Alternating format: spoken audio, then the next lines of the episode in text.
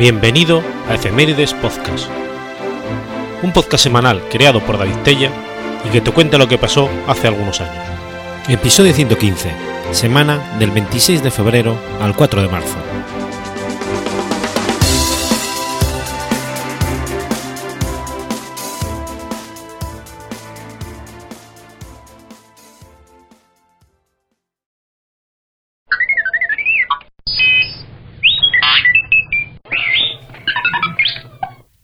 26 de febrero de 1666. Tiene lugar la Batalla de Benevento.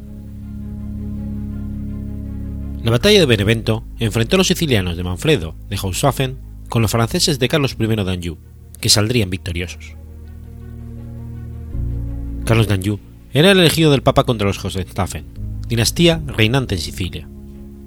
Tras la conquista de la abadía de Montecassino, la coalición de los angevinos se dirigió a Benevento, donde Manfredo y su sobrino Conradino tenían reunidas sus tropas. Las fuerzas angeminas contaban con unos 25.000 hombres, con 6.000 a caballo y una infantería compuesta de provenzales, auvernos, champanos, bretones, balones, gascones y otros contingentes de milicias italianas. Manfredo reunió una tropa de al menos 5.000 a 6.000 mercenarios árabes, 3.000 a 4.000 caballeros árabes y bereberes, 1.000 caballeros alemanes y unos 1.000 mercenarios toscanos y lombardos. Por la mañana, los angevinos se dispusieron en formación de la orilla opuesta al Calora, río que bordea la ciudad de Benevento. Manfredo aceptó el combate, pero la salida de sus tropas se vio ralentizada por el alboroto de la gente de la ciudad. De hecho, cuando su primera línea musulmana entraba en combate, las tropas alemanas estaban aún saliendo de la ciudad. En un primer momento, los musulmanes traspasan la primera línea enemiga compuesta por la infantería, que es masacrada. Entonces, la tropa de los provenzales, comandada por el mariscal Felipe de Monforte, carga contra los musulmanes y consigue vencerlos. Mientras tanto, las fuerzas alemanas de Manfredo, en medio de la batalla, contraatacan a los provenzales adoptando una formación en ángulo. Carlos d'Anjou ordenará el asalto con su tropa y consigue derrotar el flanco de los alemanes. Ante la derrota de estos últimos hombres, las fuerzas sicilianas se repliegan tras el puente. Manfredo, con apenas unos pocos centenares de hombres ilesos que pudo reunir, cayó allí mismo. Esta batalla puso el reino de Sicilia bajo el poder angevino. Dos años más tarde, deberá enfrentarse a Coradino en la batalla de Terlescoso.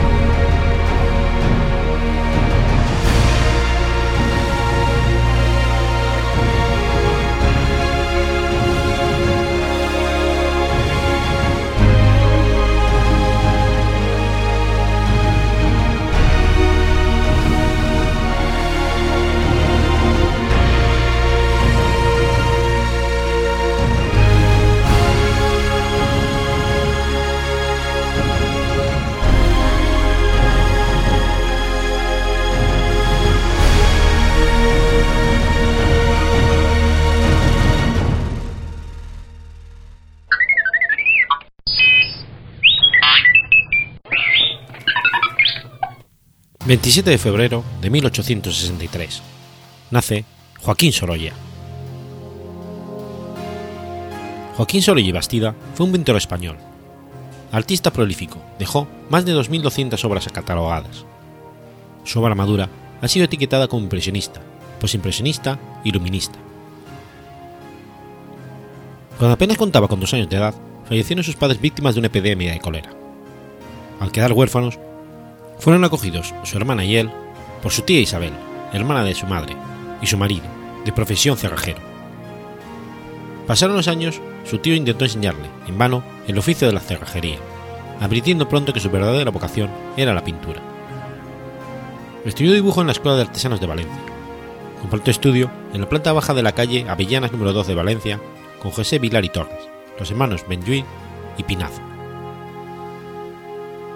Al acabar su formación, comenzó a enviar sus obras a concursos provinciales y exposiciones nacionales de bellas artes, como la de Madrid de mayo de 1881, donde presentó tres marines valencianas que pasaron inadvertidas, pues no encajaban con la pintura oficial, de temática histórica y dramática.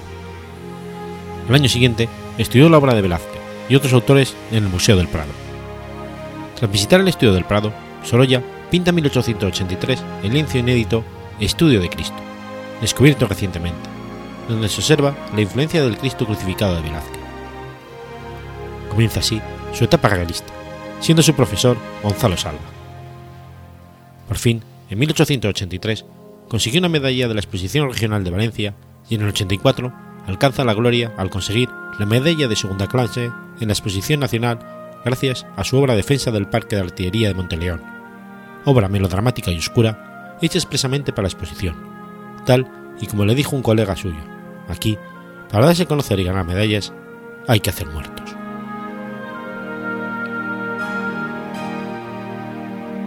Cosechó otro gran éxito en Valencia con su obra El Crit del Payeter, sobre la Guerra de la Independencia. De esta manera, fue, fue pensionado por la Diputación Provincial de Valencia para viajar a Roma, donde a la vez que trabajaba, conoció el arte clásico y renacentista, así como los grandes museos, contactando además con otros artistas. Con su amigo, el también pintor Pedro Gil, se desplazó a París durante el primer semestre de 1885, conociendo de cerca la pintura impresionista, que produjo en él, ya de regreso en Roma, variaciones en su temática y estilo, llegando a pintar el cuadro religioso El entierro de Cristo, con el que no tuvo el éxito esperado. Toma así contacto con las vanguardias europeas, destacando el impacto que le producen las obras de los pintores George Sargent, Giovanni Boldini y Anders Leonard Thorne. En 1888 contrae matrimonio con Clotilde García en Valencia, pero vivirán un año más en Italia, esta vez en la localidad de Asís. A esta época se le relacionan algunas de sus obras, entre ellas Vendiendo melones, época en la que pintaba temas consumistas y anecdóticos, por su fácil venta. Por lo general, eran pequeñas acuarelas que comercializaba su marchante Francisco Hover. En el 89, el pintor y su familia se instalan en Madrid, en apenas cinco años, Sorolla alcanzaría gran renombre como pintor. En 1894 viaja de nuevo a París, donde desarrolla un estilo pictórico denominado luminismo, que sería característico de su obra a partir de entonces. Comenzó a pintar al aire libre, dominando con maestría la luz y combinándola con escenas cotidianas y paisajísticas de la vida mediterránea. En obras como La Vuelta de la Pesca, La Playa de Valencia o Triste Herencia, escribió el sentimiento que producía la visión del mar Mediterráneo, comunicando el esplendor de una mañana de playa con un colorido vibrante y un estilo suelto y vigoroso. Con Triste Herencia recibió, en 1900, el Grand Prix en el certamen internacional de París. Además, siguió con su pintura de denuncia social que tantos éxitos le había reportado en los últimos años, como obras como Y aún dicen que el pescado es.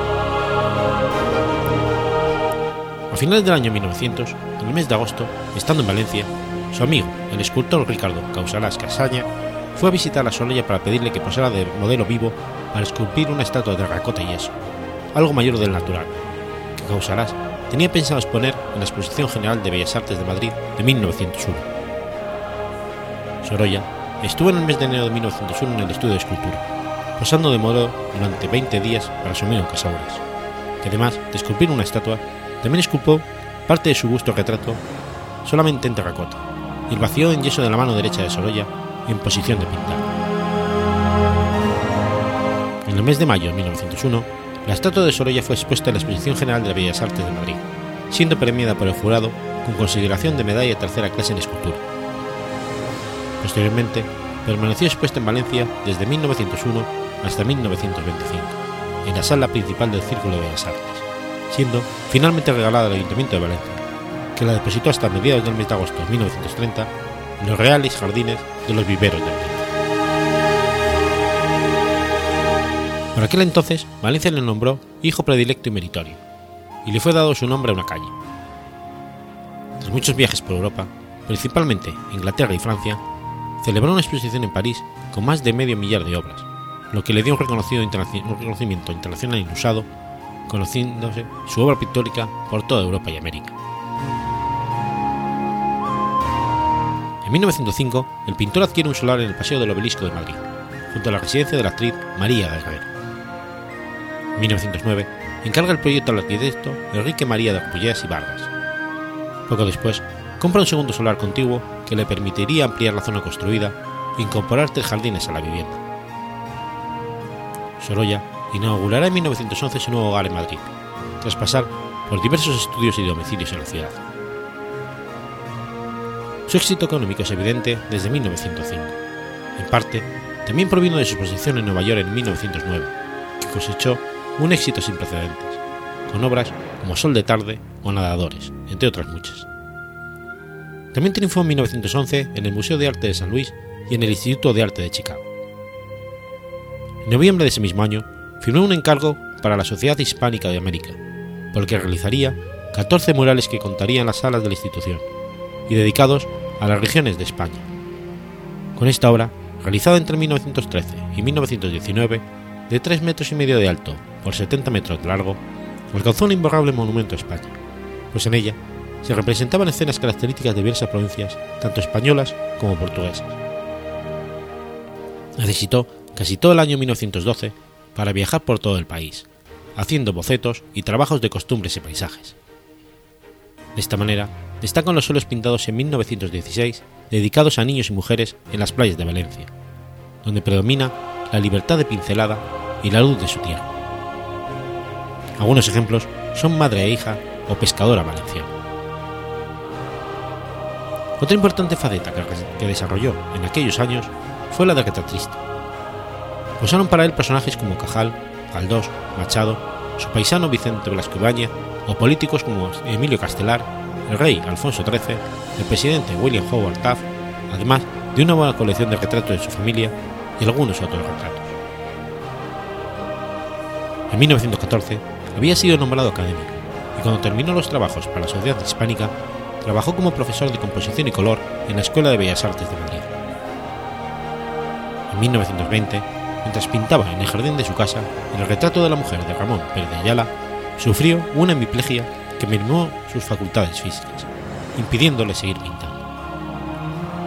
Murió tres años después en su residencia veraniega de Cercedilla, el 10 de agosto de 1923.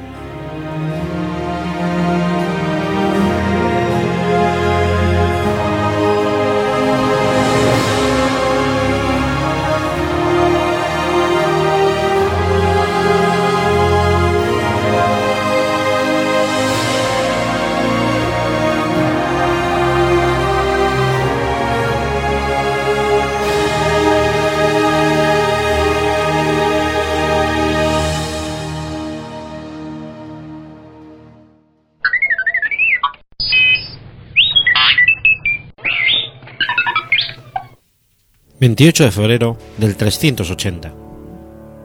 Se condena en un concilio en Zaragoza el priscilianismo. El priscilianismo fue la doctrina cristiana predicada por Prisciliano en el siglo IV, basada en los ideales de austeridad y pobreza. Sus enseñanzas fueron condenadas como herejía en el concilio de Braga en el año 561. Anteriormente, fue discutido en el primer concilio de Toledo en el año 400. Además de instar a la Iglesia a abandonar la opulencia y las riquezas para volver a unirse con los pobres, el priscilianismo, como hecho destacado en el terreno social, condenaba la institución de la esclavitud y concedía una gran libertad e importancia a la mujer, abriendo las puertas de los templos a las féminas como participantes activas. Así, la primera de las que se conservan textos escritos en latín es Egería, monja galaica priscilianista que vivió en torno al 381 el priscilianismo recomendó la abstinencia del alcohol y el celibato, como un capítulo más del ascetismo, pero no prohibió el matrimonio de monjes ni clérigos. Utilizó el baile como parte de la liturgia y se negó a condenar algunos apócrifos y pseudoapócrifos prohibidos como el libro de Enoch, que interpretaba en forma alegórica. Los detractores del priscilianismo y sus ideas lo han acusado de múltiples pecados e impiedades, como que negaba el dogma de la Santísima Trinidad y defendía una concepción unitaria. Dicen que afirmaba que los ángeles y las almas humanas eran, en esencia, de la misma sustancia que Dios. Afirman además que negaba la encarnación del Verbo, atribuyendo a Jesús un cuerpo solo aparente. Marcelino Menéndez y Pelayo, en Historia de los heterodoxos españoles, afirma: No cabe duda que los priscilianistas eran antitrinitarios y, según advierte San León, sabelianos. No admitían distinción de personas, sino tributo, a modo de manifestarse en la esencia divina. Tanquam idem Deus num pater, num filius, num spiritus sanctus, nomen teuro. Prisciliano comenzó a difundir su doctrina en torno al año 375, que de forma inmediata agregó la población y la Iglesia galaicas, conformando la primera estructura jerárquica segregada de Roma. En este concilio fueron excomulgados, además de Prisciliano, los obispos Salviano e Instancio, hecho que se vería grabado por el reescrito dictado por el emperador Graciano que desterraba extra omnes terras a los heterodoxos de la Hispania. Sin embargo, estas medidas represivas solo lograron aumentar los apoyos y el número de seguidores de Prisciliano. Así, en el año 382 es elevado a obispo de Ávila y decide partir hacia Roma para contrarrestar la ofensiva de Ignacio. Allí se dirigió al emperador y consiguió la derogación del recrito imperial. A su retorno, los priscilianistas recuperaron sus iglesias e Ignacio resultó desterrado. La influencia de Prisciliano se extendía por Hispania y Aquitania, cuando el emperador Graciano resultó destronado por el hispano Magno Máximo. Este, estancia de Idacio, reinició el proceso contra los priscilianistas. Se convocó a un concilio en Burdigalia, Burdeos, donde se depuso a instancia, por lo que Prisciliano apeló al emperador. Finalizado el proceso, se inició otro entre Veris, donde tras una serie de sobornos y traiciones de los prelados hispanos, Prisciliano fue condenado por maleficum y decapitado en 385, junto a sus principales seguidores, siendo los demás desterrados y despojados de sus posesiones. Stancio fue desterrado. A Tiberiano y otros priscilianistas se le confiscaron todos sus bienes. La condena y ejecución de los priscilianistas suscitaron un notable impacto en la época. Hasta de Milán condenó la ejecución, a pesar de discrepar de las tesis priscilianistas y comparó el juicio con el traslado de las acusaciones de Jesús a Pilatos por los sacerdotes. El panegirista Pacato de Pranio señala que a las mujeres se les condenó por piedad excesiva, a los obispos delatores se les llamaba bandidos, verdugos, calumniadores y puntualiza que se arruinó a los acusados despojándoles de su patrimonio, repitiéndolo dos veces, originando las protestas del propio obispo de Roma, Silicio, o Martín de Tours, quien se dirigió a la corte logrando la revocación del prescripto. Lejos de acabar con el priscilianismo, estos hechos lo consolidaron hasta el punto de que Dacio resultó excomulgado y debió renunciar a la mitra, al igual que otros antipriscilianistas como Rufo. En el año 400, en el primer concilio de Toledo, se redactó una profesión de fe contra el priscilianismo. El obispo Sinfosio dijo: Condeno, juntamente con su autor, todos los libros heréticos, en especial la doctrina de Prisciliano, según acaba de ser expuesta, donde se afirma que escribió que el Hijo de Dios no puede nacer. Para evitar nuevas persecuciones de los se constituyeron en una sociedad secreta y continuaron ejerciendo el poder, logrando nombrar obispos. Esta situación crearía un cisma que sumiría a la Iglesia en una gran confusión, obligando a intervenir al Papa Inocencio I, que sancionó la regula fidei contra omnes hereses, máxime contra priscilianistas en el año 404.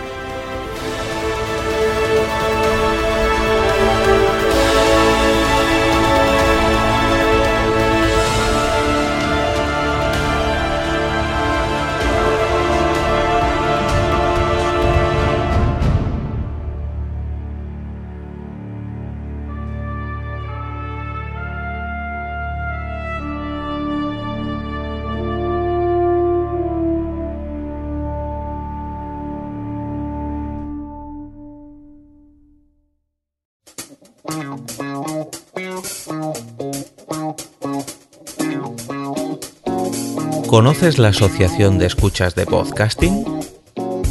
Asespod es el primer lugar de encuentro para todas aquellas personas que escuchan este formato de audio.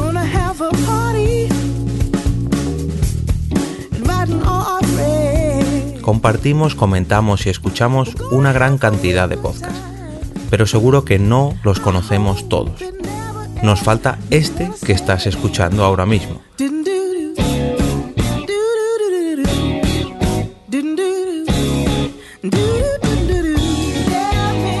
Queremos que tú, oyente de este podcast, formes parte de todo esto. Asociate gratis en nuestra web, asespod.org. Búscanos en las redes sociales, Twitter, Facebook y Google ⁇ Recuerda, asespod.org.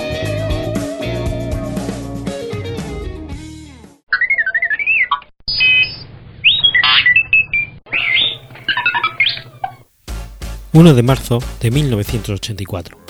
Muere Leslie Coogan. John Leslie Coogan Jr. fue un actor estadounidense que comenzó su carrera como actor infantil en el cine mudo. Coogan nació en Los Ángeles, California, y comenzó su carrera como actor a corta edad en vodevil y cine, con un rol no acreditado en la película de 1917 Skinner Baby. Charlie Chaplin lo descubrió en un vodevil haciendo The Sim, un popular baile de la época, en el escenario. Su padre, Jack Coogan Sr., era también actor. Coogan asombró a Chaplin con sus mímicas y movimientos corporales.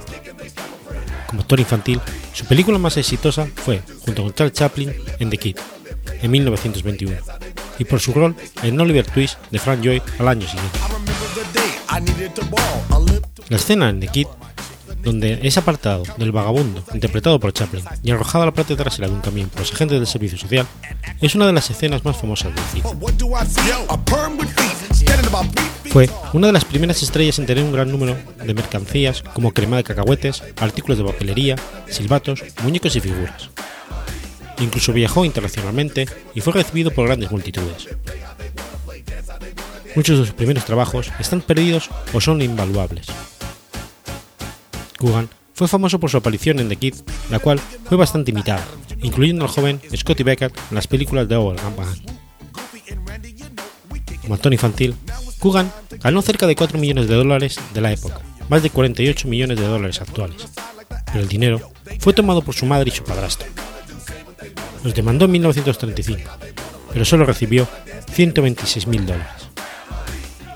Al crecer, la popularidad de Coogan como actor decayó aunque tuvo varios enredos amorosos con actrices, incluyendo un matrimonio de dos años con Betty Gray.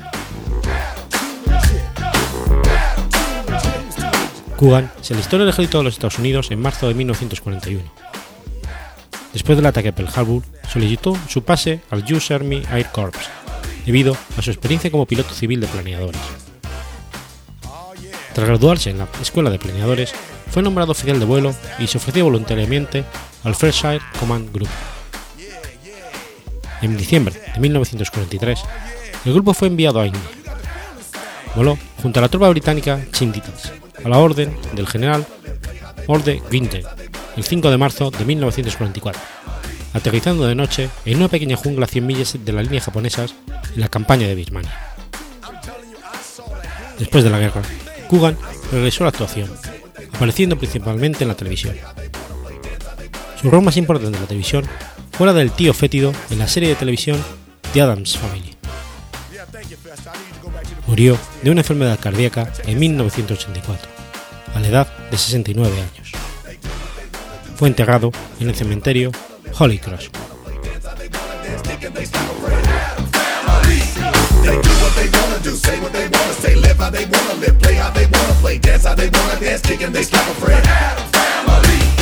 Cause a nigga got on the floor and he got the wiggling and wobbling and he did this cool new perm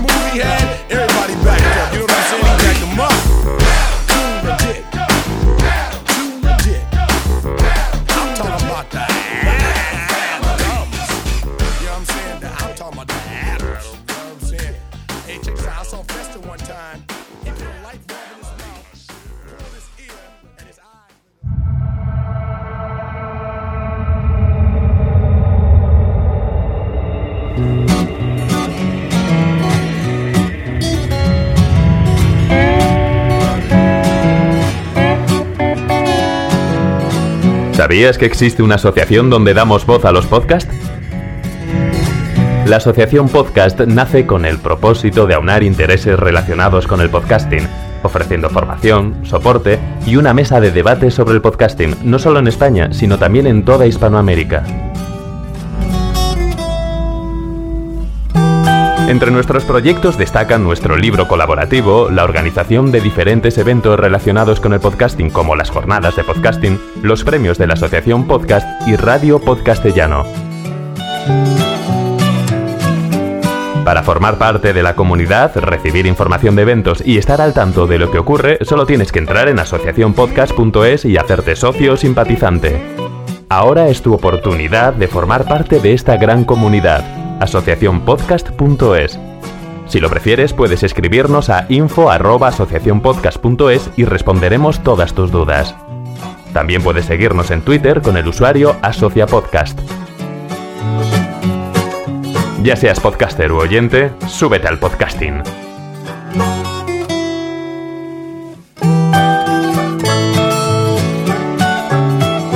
Gracias, de nada. Súbete al podcasting.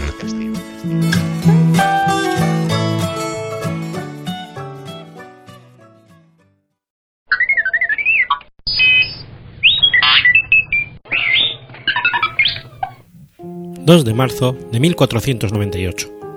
Vasco de Gama llega a Mozambique. Vasco da Gama, o Vasco de Gama, conde de Vidigueira, fue un célebre navegante y explorador portugués. En la era de los descubrimientos, destacó por haber sido el comandante de los primeros barcos que navegaron directamente desde Europa hasta la India, el viaje oceánico más largo realizado hasta ese momento. Vasco de Gama nació alrededor de 1460, en Sines, en la costa suroeste de Portugal, probablemente en una casa cercana a la iglesia de Nossa Senhora das Salas.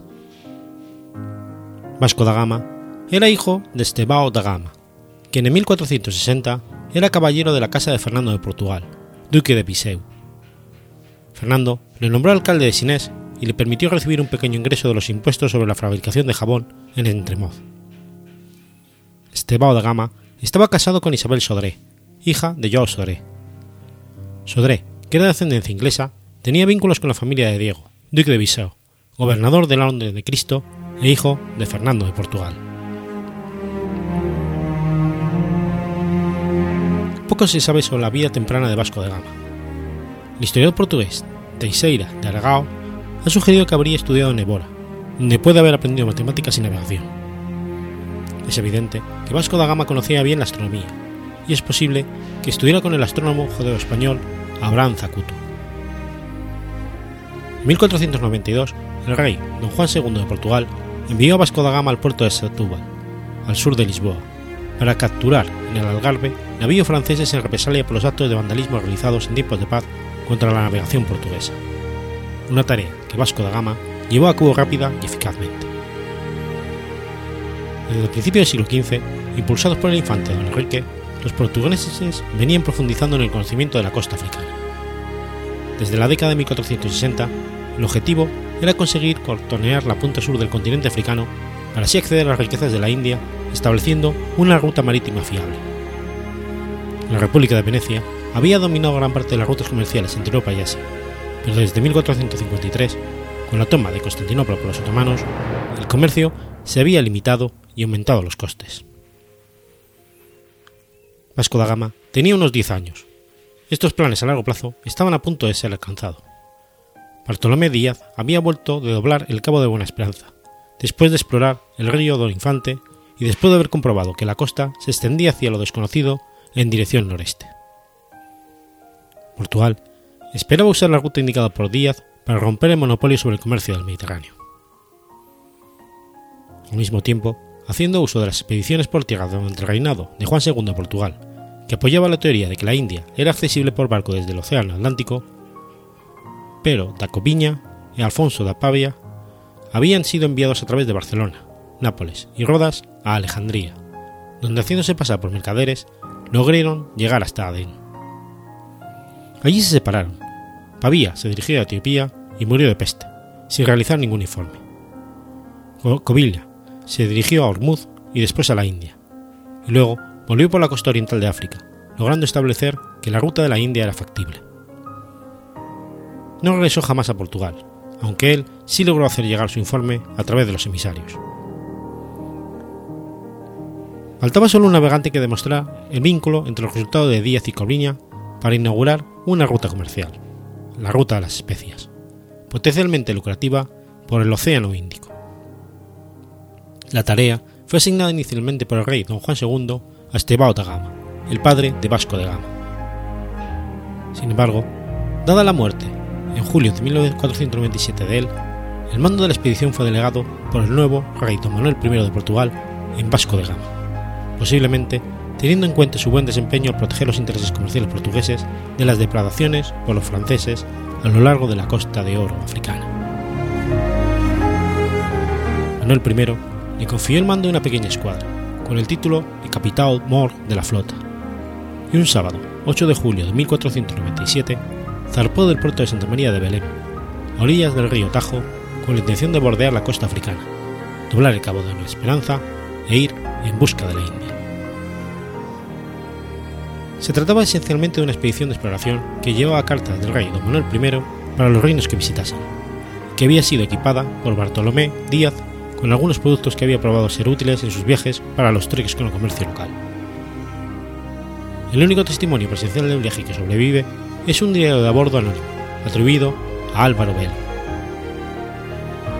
Contaba Gama con cerca de 170 hombres, entre marineros, soldados y religiosos, distribuidos en cuatro embarcaciones. La nao San Gabriel, la Sao Rafael, el Berrio, una carabela y el Sao Miguel, una carga para el transporte de suministros. La expedición zarpó desde Lisboa, acompañada de Bartolomé Díaz, que siguió con una carabela rumbo hacia San Jorge de la Mina, siguiendo una ruta ya experimentada por los navegantes anteriores, siguiendo la costa africana a través de la isla de Tenerife y el archipiélago de Cabo Verde. Después de alcanzar la costa de la actual Sierra Leona, Vasco de Gama se desvió hacia el sur, por el océano abierto, cruzando la línea del Ecuador, en busca de los vientos del oeste del Atlántico Sur, que Bartolomé Díaz ya había identificado en 1487. Esta maniobra, conocida como la Vuelta al Mar, fue exitosa el 4 de noviembre de 1497 la expedición había llegado de nuevo a la costa africana. Después de más de tres meses, los barcos habían navegado más de 6.000 kilómetros de mar abierto, el viaje más largo conocido hecho en alta mar hasta esa fecha. El 17 de diciembre, la flota había sobrepasado el llamado Río de Infante, el punto en el que Bartolomé Díaz había regresado anteriormente, navegando a partir de ahí en aguas desconocidas para los europeos. Día de Navidad, Gama y su tripulación bautizaron la costa por la que navegaban con el nombre de Natal. El 2 de marzo de 1498, completando el contorno de la costa africana, la flota llegó a la costa de Mozambique, después de haber sufrido fuertes temporales y de haber sofocado Vasco da Gama con mano de hierro una revuelta de los marineros. En la costa de África Oriental, los territorios controlados por los musulmanes integraban la red de comercio por el Océano Índico. Mozambique encontraron los primeros comerciantes indios. Inicialmente, bien recibidos por el sultán, que los confundió con los musulmanes, le proporcionaron dos pilotos. Debiendo que la población fuese hostil a los cristianos, pero tratando de mantener el equívoco, después de una serie de malentendidos, fueron obligados por una multitud hostil a huir de Mozambique y zarparon del puerto disparando sus cañones contra la ciudad. El piloto que el sultán de la isla de Mozambique les proporcionó para conducirle a la India había sido secretamente instruido para entregar los navíos portugueses a los gobernantes árabes de Mombasa. Una casualidad hizo descubrir la emboscada y Vasco de Gama no pudo, pudo continuar. En la costa del actual Kenia, la expedición saqueó navíos mercantes árabes desarmados. Los portugueses se convirtieron en los primeros europeos en visitar el puerto de Mombasa, pero fueron recibidos hostilmente y se marcharon pronto. En febrero de 1498, Vasco da Gama siguió hacia el norte, desembarcando en el amistoso puerto de Malindi, donde fueron bien recibidos por el sultán, que les suministró un piloto árabe conocedor del Océano Índico, cuyo conocimiento de los vientos monzónicos permitiría guiar la expedición hasta Calicut, en la costa suroeste de la India. Las fuentes difieren en cuanto a la identidad del piloto, identificándolo a veces como un cristiano, un musulmán o un gucerate. El 20 de mayo de 1498, la flota llegó a Capacundo, cerca de Calicut, en el actual estado indio de Kerala, habiendo establecido la ruta del Cabo y abriendo la ruta marítima desde Europa hasta la India. Sin embargo, las negociaciones con el gobernador local, Samutiri Manavikaram Raja, Zamorín de Calicut, fueron difíciles. Los esfuerzos de Vasco de Gama para conseguir condiciones favorables de comercio se hicieron difíciles por la diferencia de culturas y el bajo valor de sus mercancías, ya que los representantes del Zamorín se burlaban de sus ofertas y los comerciantes árabes allí establecidos se resistían viendo la posibilidad de una competencia no deseada. Las mercancías presentadas por los portugueses fueron insuficientes para impresionar al Zamorín, en comparación con los bienes de alto valor que comerciaban allí, lo que causó alguna desconfianza. Los portugueses finalmente vendieron sus productos por debajo del coste para adquirir pequeñas cantidades de especias y joyas para llevar al reino. Por último, el Zamorín se mostró satisfecho con las cartas de don Manuel I y Vasco da Gama consiguió una carta ambigua de concesión de derecho para comerciar, mas acabó por partir sin aviso, después de que el Zamorín y su jefe de la armada, Kunyali Maracar, insistieran en que dejasen todos sus bienes como garantía. Vasco da Gama mantuvo sus bienes, pero dejó a algunos portugueses con órdenes para iniciar la construcción de una factoría. Vasco de Gama comenzó el viaje de regreso el 29 de agosto de 1498. Ansioso por partir, ignoró el conocimiento local acerca de los patrones del monzón, lo que le permitirían navegar. En la isla, Anjadip, fueron abordados por un hombre que afirmaba ser cristiano, pero que fingía ser musulmán al servicio de Idlasao, el sultán de Bijambur. Sospechando que era un espía, lo aceptaron hasta que confesó ser un aventurero judío polaco en el oriente. Vasco de Gama lo apresó y llevó de vuelta a Portugal, donde un año después acabaría siendo su padrino cuando fue bautizado con el nombre de Gaspar Correia, también conocido como Gaspar da Gama. En el viaje de ida había cruzado el Índico hasta la India con la ayuda de los vientos del monzón en solo 23 días. Al regreso, navegando a vela contra vientos, consumieron 132 días, estando los barcos atracados en Malidi el 7 de enero de 1499. En esta etapa, alrededor de la mitad de los tripulantes supervivientes pereció, y muchos de los restantes estaban gravemente afectados por el escorbuto. Así, de los 148 hombres que integraban la armada, solo 55 regresaron a Portugal, y solo dos de los barcos que dejaron el Tajo consiguieron regresar. La carabela Berrio, siendo más ligera y rápida, fue la primera a regresar a Lisboa, donde arribó el 10 de julio de 1499, bajo el mando de Nicolau Coelho, que teniendo como piloto a Pedro Escobar, que más tarde acompañaría a la flota de Pedro Álvarez de Cabral en su viaje, en el que informaron el descubrimiento de Brasil en abril de 1500. Luego, en agosto, llegó a San Gabriel, al mando de Joao da ya que de Gama había abandonado el barco en la isla de Santiago, en Cabo Verde, donde fletó una carabela para llevar a su hermano enfermo, Paulo da Gama, a la isla Terceira, en las Azores, con la esperanza de poder salvarle. Vasco da Gama regresó a Lisboa en septiembre de 1499, un mes después que sus compañeros, pues tuvo que enterrar a su hermano fallecido en las Azores. A su regreso, fue recompensado como el hombre que había conseguido finalizar un plan que les había tomado años cumplir. Recibió el título de almirante mor dos mares das Indias, siéndole concedida una pensión de 300.000 reales anuales, que pasaría a los hijos que tuviese.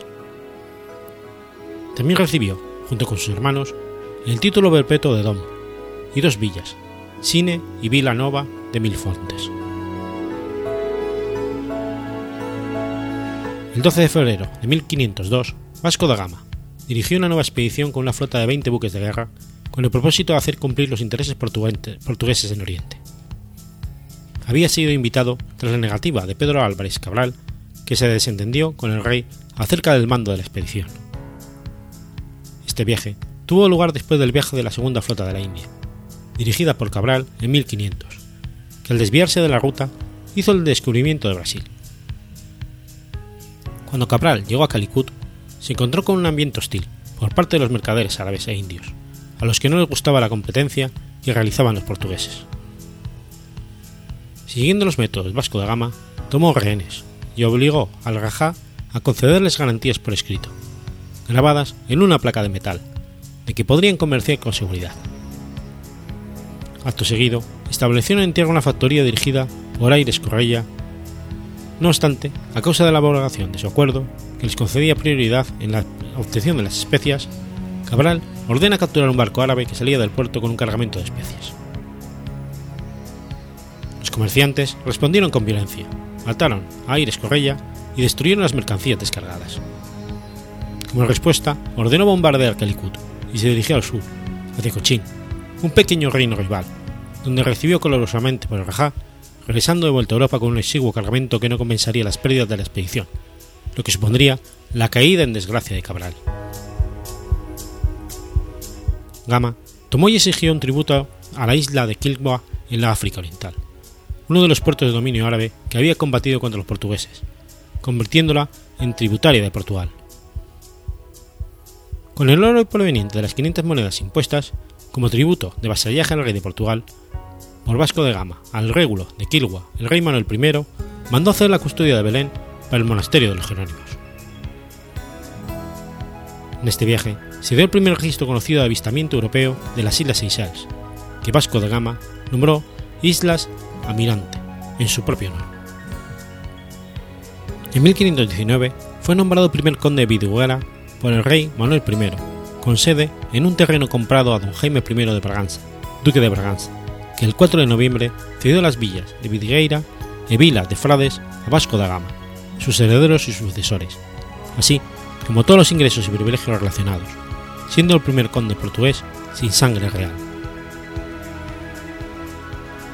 Habiendo adquirido una reputación de temible solucionador de problemas en la India, Vasco de Gama fue enviado de regreso en 1524, tras permanecer alejado de la navegación durante casi 20 años.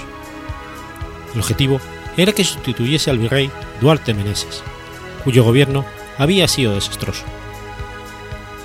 En el viaje, Gama contrajo la malaria poco después de llegar a Goa.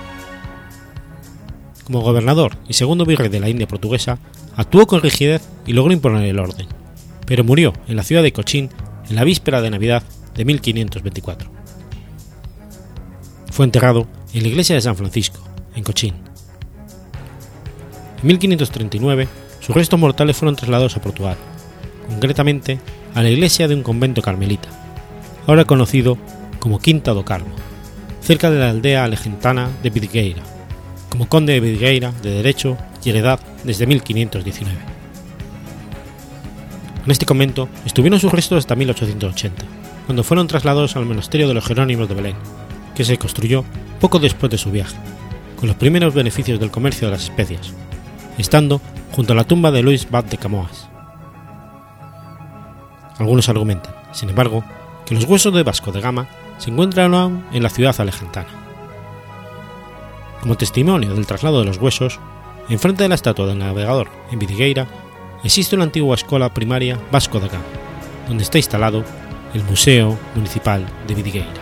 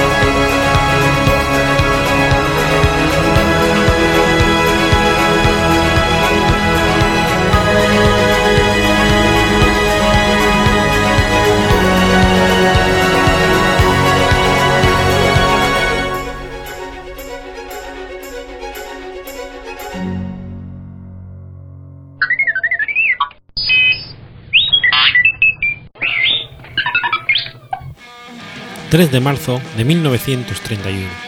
se establece oficialmente el himno de los Estados Unidos. The Star Spangled Banner, la banda tachonada de estrellas, es el himno nacional de los Estados Unidos de América. Oficialmente fue adoptado en 1931, aunque su origen se remonta casi hasta la época de la independencia.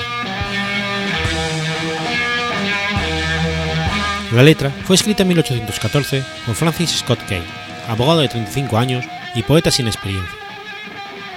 Key presenció el bombardeo del fuerte McHenry en Baltimore, Maryland, por las naves británicas en la bahía de Chesapeake durante la guerra de 1812. El 13 de septiembre de 1814 visitó la bahía para tratar de lograr la libertad del doctor William Baines, quien había sido capturado después del incendio de la ciudad de Washington. Kay logró la libertad de Baines, pero lo detuvieron en un barco esa noche, mientras atacaban el fuerte McKinley. Al amanecer, fue tal su felicidad al ver la bandera de Estados Unidos ondeándose del fuerte que empezó a escribir un poema para celebrarlo. La canción llegó a ser popular en los Estados Unidos, interpretada con la, con la melodía de la canción inglesa To Anna Creon in Heaven. The Star Spangled Banner fue oficialmente declarada himno nacional por una resolución del Congreso el 3 de marzo de 1931, aunque la Marina y el Ejército la habían adoptado previamente. El origen de la música no es muy claro, pero puede haber sido compuesta por George Stafford Smith, un inglés nacido en 1750. La primera estrofa es quizá la única conocida y cantada generalmente. La Ley de Estados Unidos 36-301 establece que durante la interpretación del himno nacional, cuando la bandera esté desplegada, todos los presentes, excepto aquellos que vayan uniformados, deberán permanecer en pie hacia la bandera con la mano derecha sobre el pecho. Los miembros de las Fuerzas Armadas y los veteranos que estén presentes podrán rendirle el saludo militar. Los hombres sin uniforme pueden quitarse cualquier gorro o sombrero y sostenerlo con la mano izquierda, mientras ponen la derecha sobre el pecho. Aquellos que hagan el saludo militar deben mantenerlo desde la primera nota del himno hasta la última. La ley militar exige, además, que todos los vehículos del lugar se detengan cuando empieza la música. Recientemente se ha pronunciado su ley en 2008 que permite que los veteranos militares sin uniforme saluden también. Sin embargo, no cumplir estas recomendaciones no conlleva ninguna pena. Este comportamiento para el himno nacional está sujeto a la primera enmienda de los Estados Unidos, que protege la libertad de expresión. Por ejemplo, los testigos de Jehová no cantan ni ponen su mano derecha en el pecho, pero sí se ponen de pie ante el himno en señal de respeto.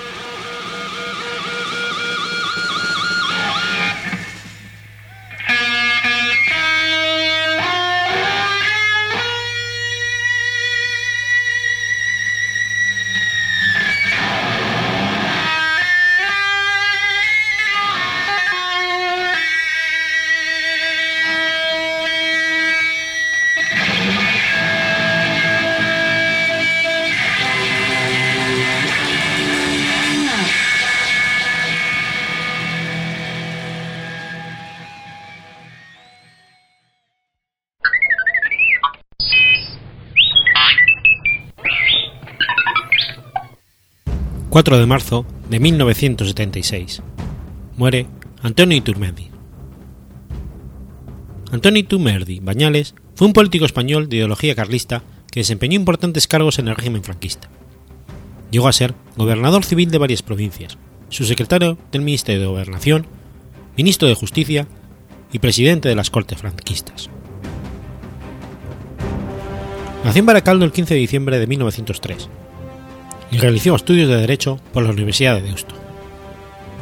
Con 23 años ingresó al Cuerpo de Abogados del Estado mediante oposición, siendo el número 2 de su promoción.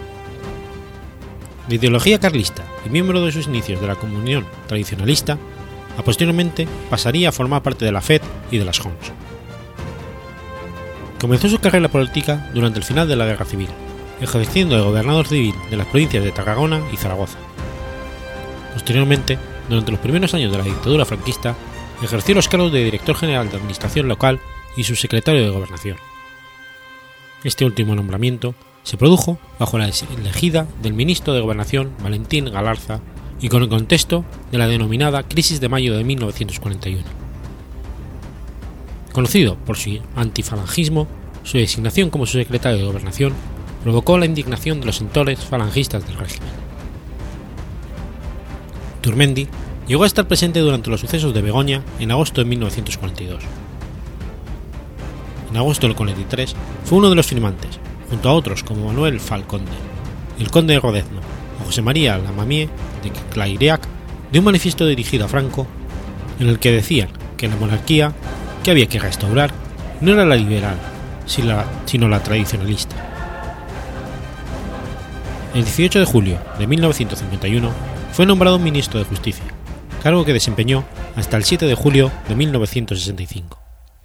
Ese mismo año pasó a presidir las Cortes franquistas, en sustitución del también tradicionalista Esteban de Bilbao Guía y del Consejo del Reino.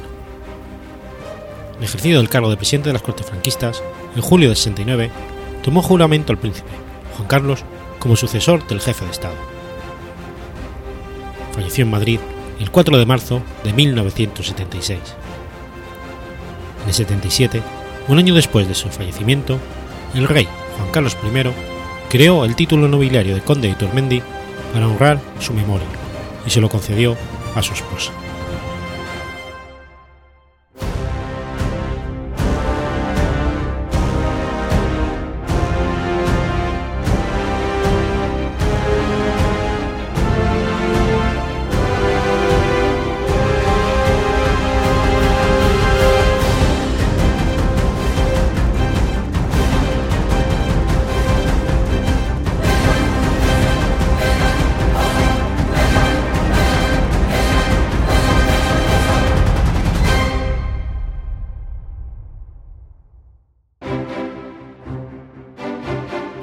Has escuchado Efemérides Podcast.